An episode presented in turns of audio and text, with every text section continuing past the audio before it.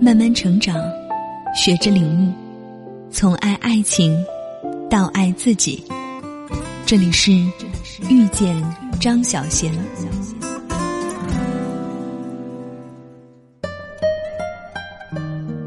世上并没有长生不老药，这点儿我们早已知道。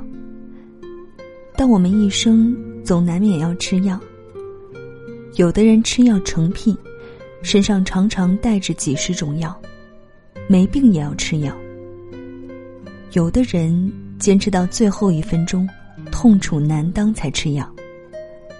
当然，有另一些药使人沉迷，早已成瘾。吃药是生理治疗，也是心理治疗。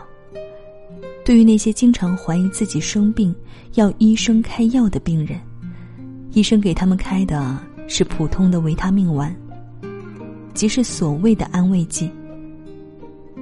好些治病的药是要吃一辈子的，是一个包袱。好多年前，一对瑞典父子发明了一种抗衰老药，风靡一时。可后来再没有听说有人吃了。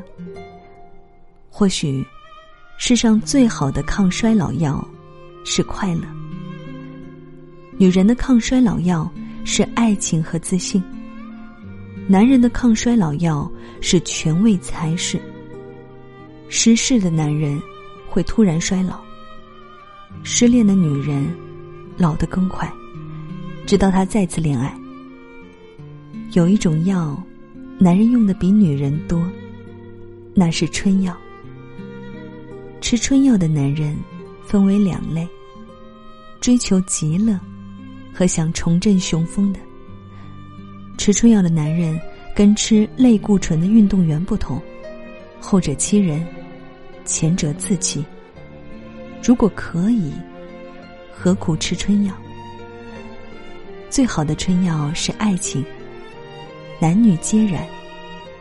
没有了爱情，再好的春药，不过是异想贪欢。